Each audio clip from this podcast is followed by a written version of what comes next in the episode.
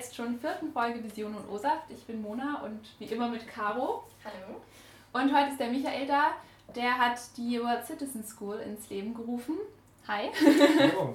Möchtest du uns einfach mal so erklären, was das eigentlich ist, was mhm. du da gegründet hast? Ja, ähm, ja, ich freue mich erstmal, dass ich auch da sein darf. Das ist ähm, ja auch ein tolles Format, äh, das ihr da ähm, weiterführt. Und ähm, ja, und die World Citizen School, die habe ich ähm, vor drei Jahren in Tübingen ins Leben gerufen, um studentischen Initiativen eine Plattform zu geben, sich auszutauschen und voneinander und miteinander zu lernen. So. Und ähm, ja, also das Ganze hat seine Ursprünge noch viel, viel weiter vorher in meinem Leben genommen. Und ähm, ja, wenn ihr mögt, dann kann ich so ein bisschen davon erzählen. Ja, ja gerne. Hol ruhig aus. Wir wollen jetzt, wir wollen jetzt wissen, wo es angefangen hat.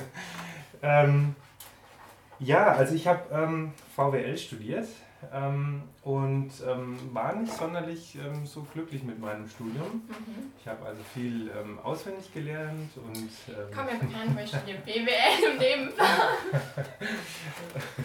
ja, also da ist ja irgendwie so mit dem ähm, so wirklich mal reflektieren, was man da eigentlich lernt mhm. und wozu man das lernt und wozu die Wirtschaft da ist und sozusagen die großen Fragen, vielleicht auch die großen philosophischen Fragen, die werden ja im ähm, Studium, im Wirtschaftsstudium so ein bisschen ausgeblendet. Mhm. Und ähm, das hatte, ich hatte dann aber ein großes Glück, dass ich äh, dann einen Wirtschaftsethik-Kurs hatte. Das gab es eine Professorin, damals in Berlin. Und die hat sich dafür eingesetzt, dass es eben auch ähm, ja, so ein bisschen ethischer zugeht in den Wirtschaftswissenschaften. Und das war dann gleichzeitig für mich so ein bisschen der Startpunkt, ähm, ja, mich anders mit, der, mit den Wirtschaftswissenschaften auseinanderzusetzen. Mhm. Eigentlich das, was ich vorher für mich schon immer so ein bisschen gedacht habe. Und ja, und dann bin ich ins studentische Engagement dadurch gerutscht. Dann in Berlin hast du studiert zu der Zeit? Mhm. Und mit welcher Hochschulgruppe hat es angefangen? Ja, also ich habe ähm, ähm, SNEEP gefunden. Das ist eine studentische Initiative für Wirtschafts- und Unternehmensethik. Mhm. Und ähm, die haben sich eben eingesetzt, ähm, damit ähm, eben Ethik- und Nachhaltigkeitsinhalte in den Curricula einerseits verankert werden, aber auch ähm, natürlich in der Wirtschaftspraxis eine größere Rolle spielen. Und ja, und da habe ich mich wiedergefunden und habe ähm, dann angefangen mit Kommilitonen Bildungsveranstaltungen zu organisieren, mhm. sozusagen selbst organisiert. Bildungsveranstaltungen dann aber schon bezogen auf ethische Aspekte. Dann. Genau, also wir haben ähm, ähm, angefangen zum Beispiel mit einer, ähm, mit einer eigenen kleinen, in Anführungsstrichen, Ringvorlesung ähm, an acht Berliner Hochschulen und haben da Einführungsvorlesungen gegeben in Wirtschafts- und Unternehmensethik, weil wir gedacht haben, so, das ist das, Ihr selbst beste dann tatsächlich? Mhm. Cool. Also wir hatten, ähm, ja, es war natürlich toll, weil wir hatten da selbst einen Anreiz, ähm, dass ähm, ja, uns mit dem Thema auseinanderzusetzen und ja, und durch dieses selbst lernen, lernt man es irgendwie ziemlich gut und das haben wir, die Erfahrung haben wir dann gemacht. Und, aber eigentlich haben wir das erst noch gar nicht so kapiert, was das für uns selbst bedeutet, sondern wir wollten ja also erstmal die Ethik in die, in die Hochschulen tragen, ne? also die Wirtschaftsfakultäten. Mhm. Mhm. Kannst du ein Beispiel nennen, über was ihr da so gesprochen habt? Oder so? Weil es, klar, irgendwie ist es ein Begriff, so Wirtschaftsethik, aber mhm. was genau da mhm. jetzt Bestandteile sind? Ja, also ich kann mich, damals, ich kann mich erinnern, dass wir damals noch sehr ähm, abstrakt über, über Vorstellungen, ähm, wie denn die Wirtschaft beschaffen sein soll, welche Rolle ähm, äh, der Staat spielt, welche Rolle NGOs dabei einnehmen, ähm, wie ähm, auf der Unternehmensebene, wie Mitarbeiter mit ihren Mitarbeitern, äh, wie Unternehmen mit ihren Mitarbeitern umgehen. Und ähm, das war so sozusagen die Annäherung so auf verschiedenen Ebenen. Ähm, also man würde halt sagen, auf der Mikroebene, da schaut man halt nur diese mhm. einzelnen Menschen an und schaut, was da passiert in, miteinander. Und ähm, auf der Makroebene schaut man sich die gesamtgesellschaftlichen Zusammenhänge an. Und, und zwischen diesen Ebenen haben wir uns versucht zu orientieren und haben uns da ja, haben uns da schlau gemacht und haben äh, viel reflektiert und haben viel diskutiert in unserem Engagement. Und, ja. Kann man Ethik ungefähr beschreiben mit den Moralvorstellungen, die so ein bisschen in der Wirtschaft. Ja, also Ethik als die Lehre der Moral oder ähm, als ähm, sozusagen das ähm, Reflektieren des, des Guten und Schlechten in dieser Welt und mit welchen, ähm, ja, mit welchen äh, Überlegungen wir da ähm, ja, rangehen können, um, um ja, unsere Umwelt ähm, anders zu gestalten. So, das war sozusagen irgendwie ähm, für mich damals als VWLer ähm, so der, der Zugang. Ähm, und ähm, ja, ich, ich habe ja eben halt auch, ich meine, ich bin ja, äh, ich bin kein Philosoph. Ich, ähm, wir haben uns das sozusagen alles selbst äh, mhm. angelesen und, und haben uns da ja, mit unserer Alltagsethik auseinandergesetzt und die halt reflektiert an Theorien, an wirtschaftsethischen Modellen und Theorien. Ja. Wie kam das dann an? Also wenn man es so anfängt, du hast gesagt, ihr habt es da so ein bisschen versucht reinzutragen, wird man da dann nicht irgendwie so ein bisschen als Idealist dann abgestempelt? Oder also gerade so in der BWL, VWL, wenn es neu war, wie war das so? Ja, also das war interessant, weil ich hatte den Eindruck, dass zum Beispiel die, ähm, die BWL-Studenten, Studierenden, da eher so sich gedacht haben, oh Gott, jetzt kommen ja die Weltverbesserer und äh, die guten Menschen und so. ähm, aber interessanterweise war es ähm, bei den Professoren, bei denen wir dann die Vorlesungen halten durften, die waren sehr happy und also sehr, einfach echt froh darüber, dass wir gekommen sind und haben uns da ganz gern die Bühne gegeben. Ähm, das war so da sozusagen so ein bisschen der, die Erfahrung. Und ja, und ansonsten ähm, kann man vielleicht noch sagen, dass die VWLer, also ich war ja immer, also dass das dann vielleicht teilweise doch ein bisschen einen Unterschied gibt zwischen BWL und VWL, dass die VWLer dann doch mehr ums große Ganze Gedanken mhm. machen ähm, und die BWLer doch sehr ja, praktisch denken. Aber das ist jetzt auch ein, ein, ein ganz plattes Vorurteil. Nein, aber ist ja auch so ausgelegt. Also ist ja schon ein Stück weit einfach die Natur des Studiengangs. Ähm, wir haben gelesen, du bist ziemlich rumgekommen. Also Schweden, Frankreich, richtig? Schweden, Schweden ja. Schweden, ja. Ähm, Frankreich, Frankreich ähm, nur mal ganz kurz. Okay. Ähm, ja, ich habe ähm, am Ende meines Studiums dann doch gedacht, ich muss mal ins Ausland und ähm, hatte da vor allem aber auch irgendwie das Ziel, Englisch zu lernen und wollte aber nicht nach England und wollte auch nicht so weit weg und irgendwie, und dann hatte ich erfahren, dass halt in Schweden natürlich alle Englisch sprechen können und, ähm, und ähm, ja, und ich habe halt auch noch Gutes über Schweden gehört und dann gab es eben halt dieses Programm von der Uni, von der FU in Berlin damals habe ich studiert und ja, und dann bin ich nach Örebro mhm. gegangen und habe ähm, ja, und habe da ein Dreivierteljahr verbracht ähm, im Erasmus-Programm. Das war auf jeden Fall auch eine super Erfahrung. Dann aber auch VWL. Ja, genau. Also ich hatte da genau, also ich hatte ein paar Kurse dann in VWL gemacht, wenngleich das tatsächlich also ähm, ja schon ein sehr ausgeprägtes Erasmus-Leben war. Hat man ja schon einiges drüber gehört. Steht bei uns auch bald an. Also mhm. die Bewerbungen sind schon in der Mache.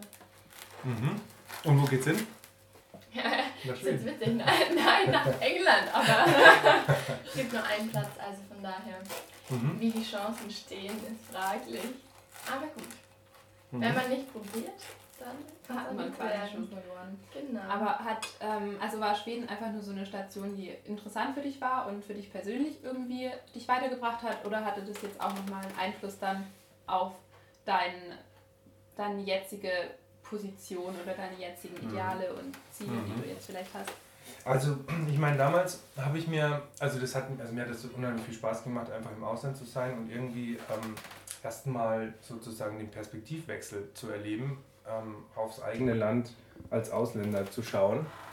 Ähm, und ähm, ja, und ganz generell auch sozusagen Schweden als ein Land, das ja doch ein, eine sehr ja, ausgeprägte, gute Sozialpolitik hat, ähm, ähm, das hat mich schon fasziniert und dann dachte ich mir sogar auch erst, wenn es klappen würde, weil ich war schon am Ende des Studiums mit einem Job in Schweden, kann ich mir vorstellen, mhm. äh, dort ins Berufsleben zu einzusteigen.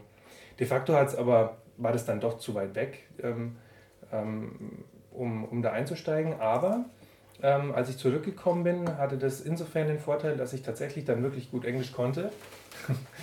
Ähm, und ich konnte dann in Berlin, ähm, in, also habe dann an der Steinbeis Hochschule in Berlin gearbeitet mit Kollegen und das auch ähm, ja, auf Englisch und im Bereich Wirtschaftsethik. So. Und das, von daher war ähm, mein Aufenthalt in Schweden schon wegweisend für, mein, ja, für, mein, für meinen beruflichen Einstieg, sage ich jetzt mal.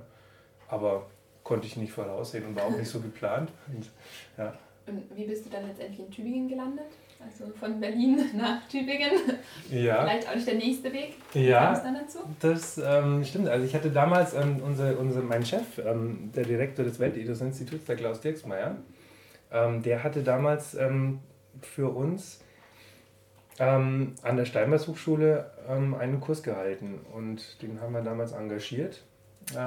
und ja, und als ich dann meinen Job ähm, in Berlin gekündigt hatte, wusste ich erst nicht wohin. Und dann habe ich ihm mal eine E-Mail geschrieben, so ähm, hat er eine Idee, ob in dem Wirtschaftsethikbereich irgendwo eine Stelle frei ist.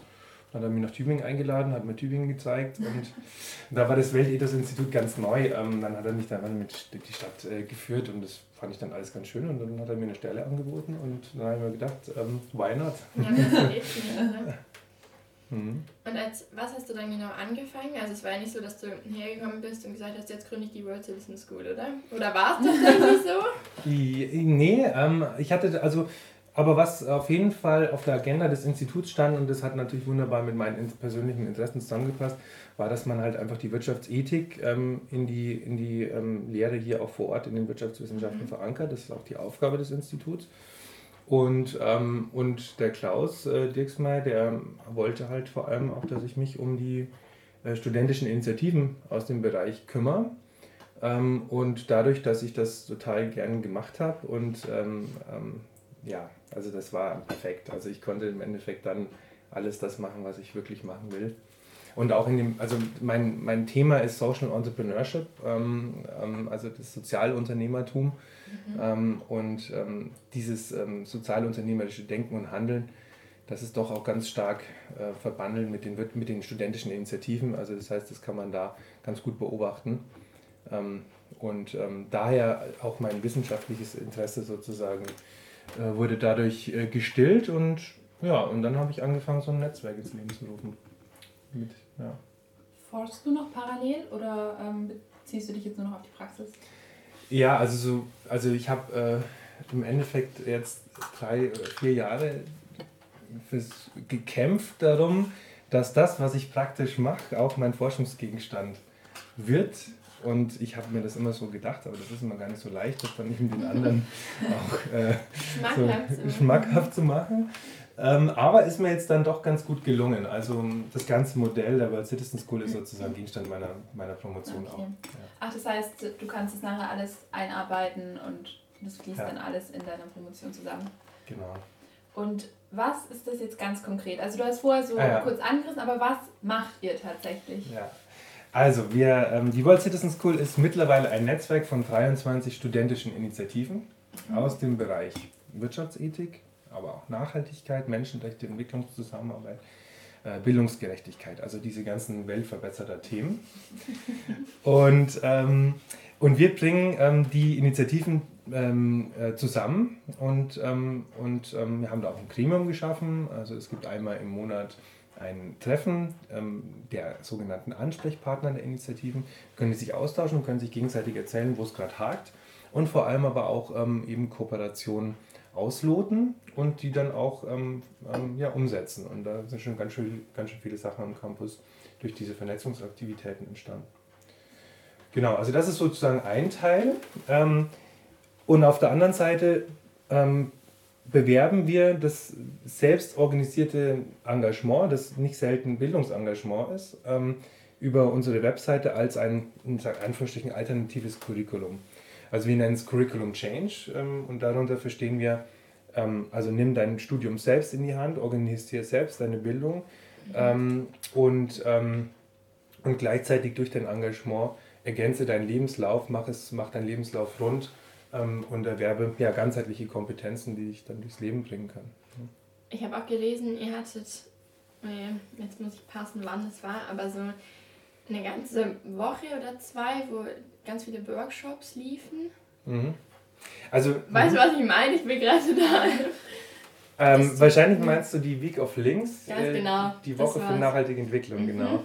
genau, also da muss ich sagen, also das sind sozusagen nicht wir, ähm, aber die Week of wir Links. Wir haben mitgemacht. Ja, beziehungsweise wir haben, als die entstanden ist, ähm, haben wir die studentischen Initiativen also ganz am Anfang miteinander vernetzt und dadurch, durch diese Vernetzung ist eigentlich erst dieser Schwung gekommen, dass die mittlerweile ähm, jetzt dreimal schon gelaufen ist. Mhm. Eine Erstsemesterwoche für nachhaltige Entwicklung, an der sich ganz viele studentische Initiativen beteiligen regelmäßig ähm, und eben vor allem die sich an die Erstsemester richtet, um denen nachhaltige Entwicklung näher zu bringen. Und ähm, ja, Week of Links, also, also im Endeffekt der Name ist vielleicht mal ein bisschen irreführend, aber dass man die Leute gleich am Anfang vernetzt und ähm, themenbezogen. Und diese Bildungswochen, also das, was da, das sind sozusagen die Ergebnisse unserer, auch unserer Vernetzungsarbeit. Da gibt es mhm. auch die Menschenrechtswoche und die Weltklimawoche ist entstanden. Also das, das, sind dann solche Highlights, die wir dann auch promoten. Okay, aber eure Hauptausg äh, Hauptaufgabe ist tatsächlich einfach Verbindungen herzustellen zwischen Studenten. Genau, also das ist ein, ein, ein wichtiger Aspekt und dann gleichzeitig auch ähm, den Initiativen zu helfen, sich besser zu organisieren. Okay. Ähm, also was wir nicht machen, ist, ähm, dass wir ihnen sagen, was sie innerlich unternehmen sollen. Das, das machen, manch, machen viele Mitarbeiter an der Hochschule ganz gerne. Die denken sich, ja toll, die studentischen Initiativen machen so tolle Sachen und die mit denen könnten wir zusammen unsere Themen umsetzen, die man selbst umsetzen will. Und wir helfen denen eigentlich nur, sich besser zu organisieren und miteinander zu vernetzen. Und wir promoten das ganze Engagement über den Kalender und Newsletter und machen Öffentlichkeitsarbeit für die Initiativen, die sich oft auch ähm, aufgrund von Fluktuationsprozessen und so weiter auch immer wieder schwer tun. Ja. Jetzt hattest du vorher noch angesprochen, das selbstorganisierte Studium. Ähm, da kam jetzt bei mir so spontan, was hältst du von Bologna, wenn du das, die Selbstorganisation jetzt quasi außerhalb mhm. des Studiums wieder ins Studium integrieren musst, sozusagen? Also, mhm. Was ist da so dein persönlicher Standpunkt dazu? Ja, also hm, ähm, ich, ich hole mal nicht, nicht zu weit aus, aber so ein kleines bisschen. Also ich selbst habe ja eben VWL gemacht und auch noch ähm, auf Diplom. Und, ähm, und als dann die, der Bologna-Prozess begonnen hat, beziehungsweise die Umstellung kam und sich alle beschwert haben, dass ähm, das Studium jetzt eben verschulter ist und man weniger Zeit hat, muss ich eigentlich sagen, dass ich aus meiner Erfahrung im Studium schon immer den Eindruck hatte, zumindest in den Wirtschaftswissenschaften war das so, das war schon immer total leistungsorientiert, notenorientiert, schnell studieren und möglichst viele Praktika und das hat sich für mich also schon immer irgendwie gebissen. Also insofern ähm, ähm, habe ich aus einer persönlichen Erfahrung, kann ich gar nicht sagen, was da der Unterschied ist ja, zwischen einem Bologna-Studium und äh, davor. Ähm, aber natürlich, ähm, also ich glaube, diese Freiräume, die fehlenden Freiräume, ähm, selbst irgendwie seinen Interessen zu folgen und ähm, also die sind einfach dringend notwendig. Und wenn man das organisiert, dann kann man ähm, Studenten und Studierenden helfen, ja, ihre, ihren, ihren eigenen Interessen zu folgen und ihre Kompetenzen dahingehend dann auch zu, zu entwickeln und eben ähm, ja, zu selbstdenkenden, reflektierenden, kritischen Geistern zu werden. Und das geht halt schlecht, indem man immer nur vorgibt, was richtig und falsch wäre in dieser Welt. Ne? Ja, wie ist das denn bei eurem Studium? Inwiefern mit Bologna? Ähm, also man muss ja sagen, ich weiß gar nicht, ob es Medienwissenschaft in Tübingen überhaupt ohne Bologna gab. Ja, weil es noch nicht lange. Also ich 2011 wurde das ähm, Institut gegründet. Genau. Und wann war Bologna davor auf jeden Fall? Also äh, von daher gibt es, glaube ich, Mevi nur als Bologna-Studiengang. Mhm. Und wir haben ja auch keinen Vergleich. wir kennen es nicht anders. Ähm, wobei ich sagen muss, ich glaube, es ist schon stark abhängig davon, was man studiert. Wenn man meinen Vater fragt mit Zahnmedizin, der hatte natürlich in seinem Studium, äh, Studium ohne Bologna jetzt auch nicht so viel Zeit. ähm, aber andererseits, also viele, die die Entwicklung mitgekriegt haben, haben von sich aus gesagt, sie fanden es nicht gut. Und ähm, also ich finde es schon relativ stark vorgegeben. Also bei uns kann man tatsächlich auch nicht so mhm. viel verschieben, wegen der Orientierungsprüfungen und einfach aufbauender Module, mhm. ähm, die dann auch ja nur einmal jährlich angeboten werden, weil es zum Wintersemester anfängt. Also es ist schon schwierig, das anders zu studieren als vorgesehen. Mhm. Also gerade ich hatte in, im ersten Jahr kein Nebenfach, weil ich es gewechselt habe. Ähm, und ich hatte dann auch überlegt, was vorzuziehen, aber es ging halt nicht. Mhm. Weil Sachen im Wintersemester gehen halt nur im Wintersemester und äh, das ist schon sehr, mhm. also verschult trifft es da eigentlich ganz gut, finde ich. Mhm. Was mir vor allem vorhin aufgefallen ist, es zieht jetzt nicht so ähm, heftig auf Bologna ab, aber dieses mit, dass man eben viel vorgekaut bekommt und wenig Eigeninitiative eben in das Studium integriert ist. Also ich finde bei Medienwissenschaft noch ein bisschen mehr, obwohl es da auch schon auffällig ist, dass man relativ schnell so ein bisschen die Ansichten des Dozenten mitbekommt und es dann auch einfach schwierig ist, da dagegen zu gehen oder so. Aber gerade auch in BWL ist es halt wirklich Vorlesung mit 500 Leuten und steht einer vorne und hinterfragt wird eigentlich gar nichts. Da hatte ich auch mit meinem Onkel schon drüber gesprochen, der da auch ziemlich kritisch dem Ganzen gegenübergestellt ist, dass man halt gerade in wirtschaftlichen Dingen einfach erklärt bekommt, so ein bisschen, wie das alles funktioniert, aber ob das eigentlich richtig so ist oder was da so alles dahinter steht, bekommt man überhaupt keinen Einblick von. Also es ist halt schon so ein bisschen, hier ist die Technik und das kannst du jetzt anwenden im Betrieb, aber das war es dann auch.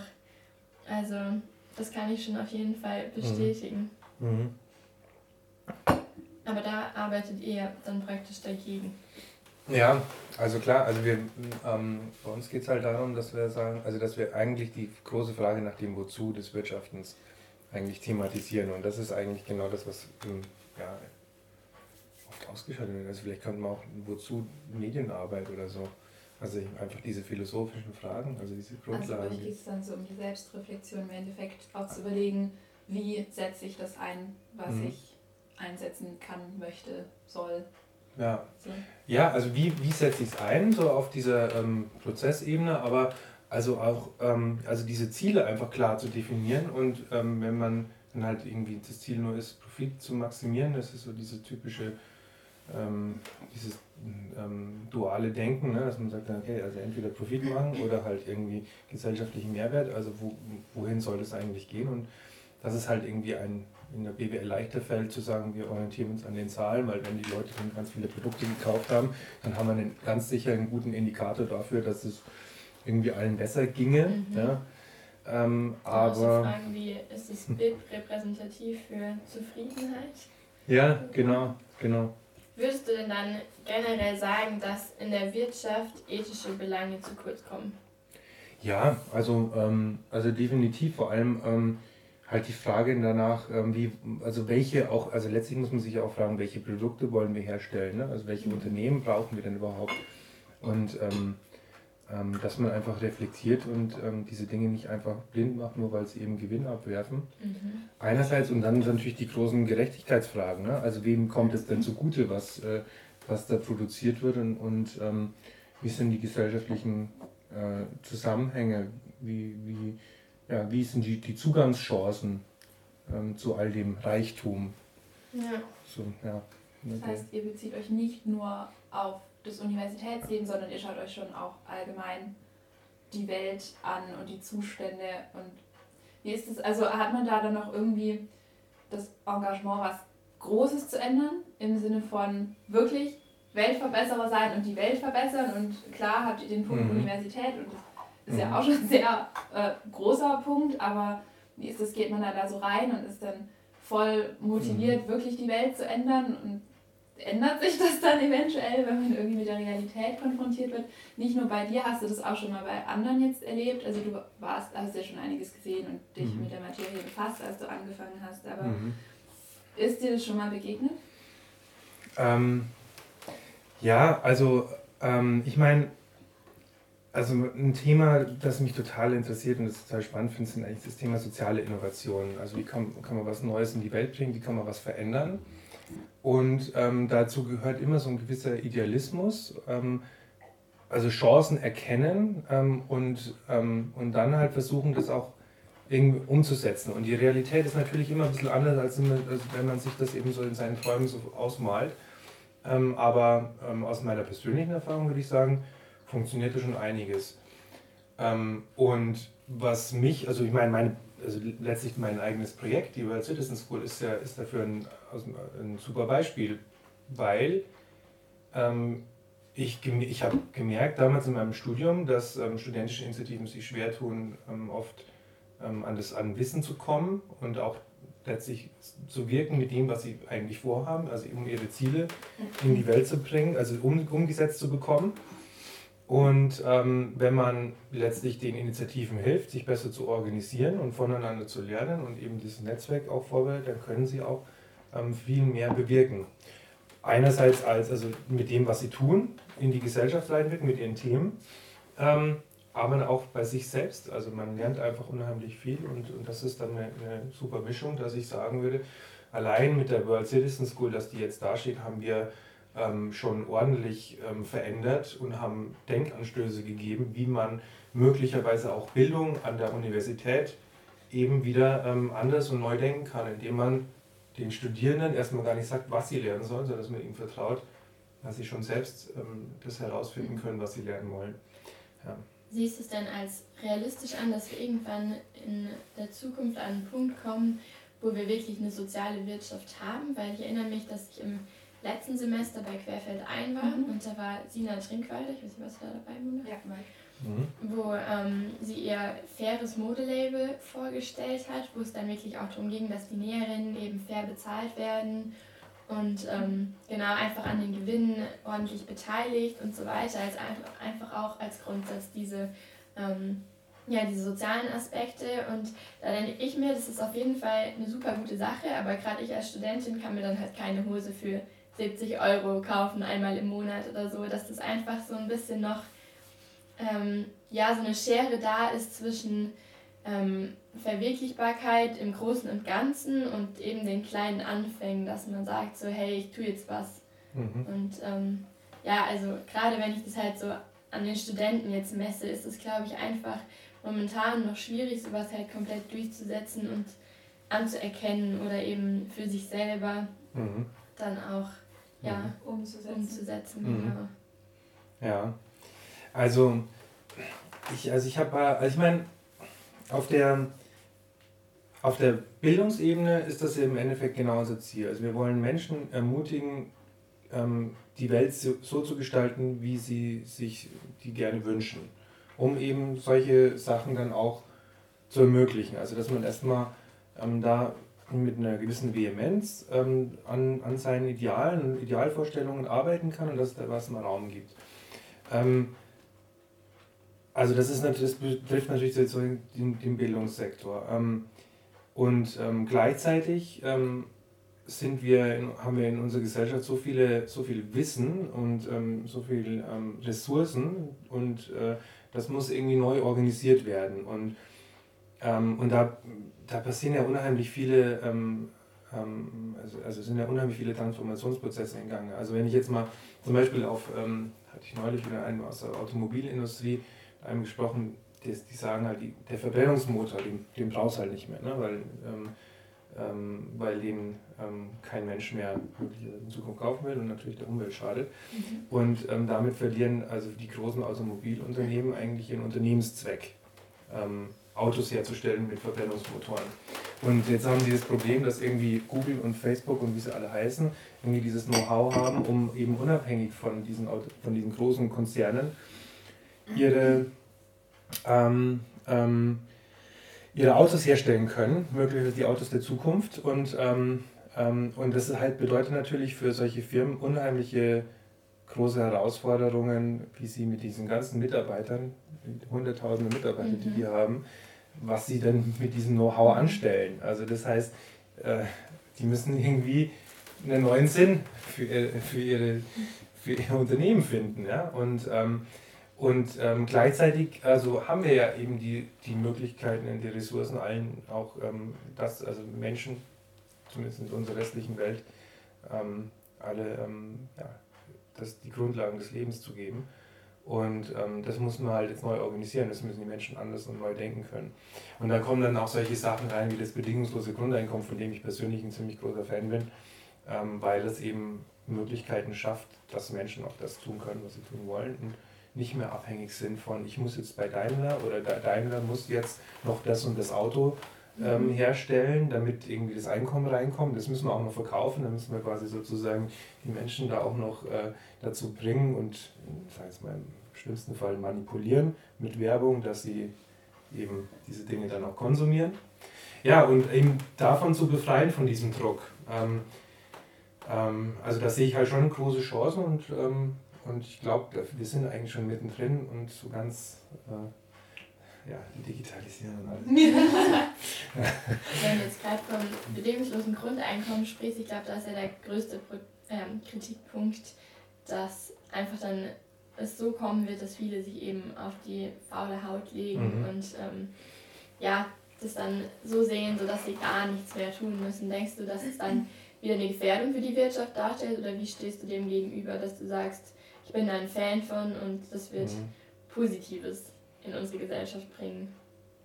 Ja, also das ist ja, also da gibt es also auch so für Befürworter von Grundeinkommen, die sagen dann immer so, stellen die Gegenfrage und sagen, ja, ähm, oder stellen immer die Frage, würdest du denn noch arbeiten, wenn du jetzt ein bedingungsloses Grundeinkommen mhm. hättest? Und äh, da sagen irgendwie, ja, 98, 99 Prozent sagen da ja. Also ich habe jetzt keine, keine Zahlen äh, im Kopf ganz konkret, aber ja, eigentlich sagt jeder ja. Natürlich würde ich arbeiten. Und ähm, wenn du die Frage stellst, glaubst du, dass die anderen arbeiten würden, das sagen eben ganz, ganz viele dann ähm, nein. Also ich glaube, sie trauen es einfach ihren Mitmenschen nicht zu. Mhm. Also und ähm, und ich glaube, genau das ist, äh, das ist so ein bisschen die Herausforderung, dass man, ähm, also dass man einfach den Menschen diesen Vertrauensvorschuss äh, gibt und wenn man ihn gibt, ähm, dann funktioniert das auch. Und ähm, also ich glaube mal, per se sind Menschen einfach, wollen Menschen was erreichen in ihrem Leben, das sind proaktive Wesen. Ähm, keiner will irgendwie ein Nichtsnutz sein, jeder strebt nach Anerkennung. Mhm. Und natürlich gibt es den einen oder anderen, dem das jetzt irgendwie wurscht ist, der vielleicht sehr egoistische, ausgeprägte Persönlichkeit hat. Ja. Ähm, aber das sind die allerwenigsten. Und ja, von daher bin ich da, habe ich ein positives Menschenbild und werde eigentlich da auch immer jeden Tag bestätigt. Ja. Du hast vorher gesagt, ähm, die Leute sollten ihre Welt oder die Welt so gestalten können, wie sie sie gerne hätten. Ähm, wir fragen jeden, der zu uns kommt, ähm, wenn du eine Sache an unserer Gesellschaft ändern könntest, egal wie unrealistisch es jetzt ist, was wäre das? Was würdest du ändern? Was hättest du gerne? Wie würdest du dir unsere Gesellschaft wünschen? Ja, also ich glaube, ich würde mir einfach wünschen, dass, ähm, dass jeder Mensch ähm, so ja, einfach ähm, frei ist, das zu tun, was er selbst machen will und das immer mit und für die anderen. So, also eine Gesellschaft, die ähm, einfach jedem zugesteht, sein Leben so zu gestalten, wie es machen will, aber immer natürlich den anderen dabei konsequent mitdenkt und eben nicht ähm, diesen, also dieses, ähm, die, also nicht ausschließendes denkt, sondern ganz im Gegenteil. Ja. Also, ähm, also das wünsche ich mir eigentlich, eine, eine freie, liberale Gesellschaft, in der ähm, die unterschiedlichsten Kulturen und Religionen und äh, gelebt werden können. Also da bin ich ähm, totaler Demokratie-Fan und auch überzeugt, dass, es, ähm, dass das ein super Gesellschaftsmodell ist, das wir da haben. Und das, dafür müssen wir ein, uns einsetzen und müssen auch lernen, irgendwie zu verstehen, dass das nicht von alleine geht, dass es auch nicht so diese perfekte Demokratie gibt, aber im Grunde genommen dahin zu streben, ähm, allen eine Stimme zu geben ähm, in, und auch insofern eine Stimme zu geben, dass die, die sich nicht mitteilen können, ähm, eine Stimme bekommen, weil andere ähm, ein ausgeprägtes Empathievermögen haben oder das gelernt haben, ähm, sich in, die Ärmsten der Armen ja, so hineinzuversetzen, sodass alle eine Stimme haben können. Also das ist eigentlich so mein, mein, mein Traum oder so. Gehst du dann da schon so ein bisschen in die Richtung Liberalismus, Kommunismus? Oder würdest du schon sagen, du unterstützt unsere Gesellschaft so wie sie ist, du willst einfach nur mehr Akzeptanz für die anderen und mehr nachdenken und jeder soll sein Ding machen, aber wir bleiben schon im Grunde genommen so wie wir sind. Oder könntest du dir vorstellen, dass wir auch in unserem Demokratiemodell so einen Wandel durchleben? Ja, also ähm, hm.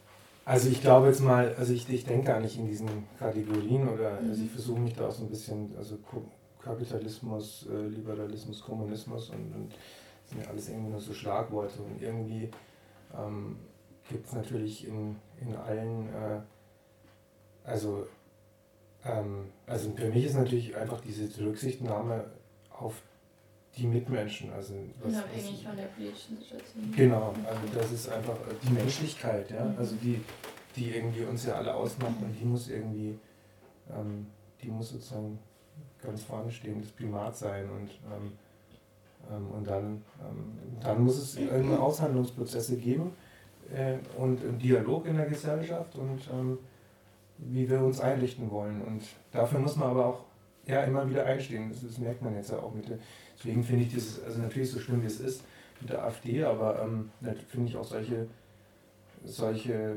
politischen Gegebenheiten ähm, eigentlich ganz positiv, weil es einfach tatsächlich daran erinnert, dass es eben nicht von alleine alles ähm, geht und mhm. ja, dass man sich auch wirklich um die Menschen mit Sorgen ähm, kümmern muss. Und also ich, jetzt fällt mir doch noch so ein Beispiel ein, weil ich auch, weil wir in Tübingen ja auch in so einer heilen Welt leben.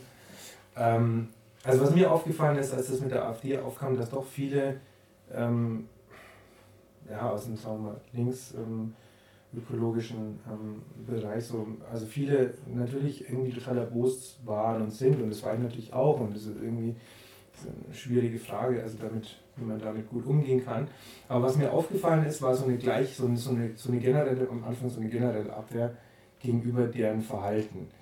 Und ähm, das war was, was ich nicht verstanden habe, weil für mich ähm, klar ist, also wo, da gibt es Probleme, da gibt es Menschen, die sind in Anführungsstrichen abgehängt, möglicherweise, weil sie ähm, nicht, weil es ihnen so materiell so schlecht geht, sondern weil sie ähm, die Politiker nicht verstehen, deren Sprache nicht sprechen können, weil sie sich selber gar nicht ähm, so artikulieren können und argumentieren können und damit also letztlich auch überrollt werden. Ja? Und, so, und da glaube ich, muss man einfach ein bisschen ähm, sensibler sein und, und ähm, also muss, das ist auch wieder ein Hochschulthema, muss näher an die, an die, an die Gesellschaft ran, so, ne? nicht so abgehoben vom Elfenbeinturm. Äh, das ist sozusagen das, was mich so ein bisschen umtreibt. Äh. Das ist eigentlich spannend, weil wie Mona schon meinte, dass wir die Frage eben immer stellen und es war, glaube ich, wirklich einstimmig, dass mhm. jeder meinte, er möchte gerne mehr Toleranz und zum Beispiel ähm, unser, letzter, unser letzter Gast hat sich ein Human-Gen gewünscht, so dass man eben selbst sein Verhalten in dem Moment, in dem man es eben tut, gleich reflektiert und dann merkt, so, hey, das war jetzt vielleicht nicht so cool von mir. Und das ist eigentlich spannend, weil wir alle zwei Wochen jemanden sitzen haben, der eben genau für das plädiert und dass es eben trotzdem noch so eine große Spanne an, Menschen, äh, an Menschen gibt, mit denen wir eben nicht in Kontakt kommen, denen eben gerade genau diese Eigenschaften fehlen. Und dann fragen wir uns halt immer so, warum ist es so? Warum kommen wir in Kontakt mit so vielen Leuten, die eben alle dasselbe denken und die alle sich wünschen, dass es irgendwie in diese Richtung geht, aber warum gibt es noch so viele andere und wo sind die und wer ist es überhaupt? Und Mhm. Ja, ist eigentlich irgendwie faszinierend und traurig zugleich. So. Mhm. Damit haben wir eigentlich schon wieder einen ganz schönen Bogen geschlagen, nicht nur von unserem Anfangsthema zur Gesellschaft, sondern irgendwie auch zu allen anderen Folgen. Und es kommt tatsächlich immer so ein bisschen der ähnliche Wunsch raus. Und ich glaube, da können wir jetzt erstmal in Ruhe drüber nachdenken. Wir danken dir sehr, sehr herzlich, dass du da warst. Es war sehr spannend und sehr interessant, mal wieder noch eine neue Perspektive auf die Welt zu sehen, zu hören. ja, vielen Dank. Hm? Auch von mir, danke. Ja, herzlichen Dank für die Einladung. Das lecker Essen. Sehr gerne.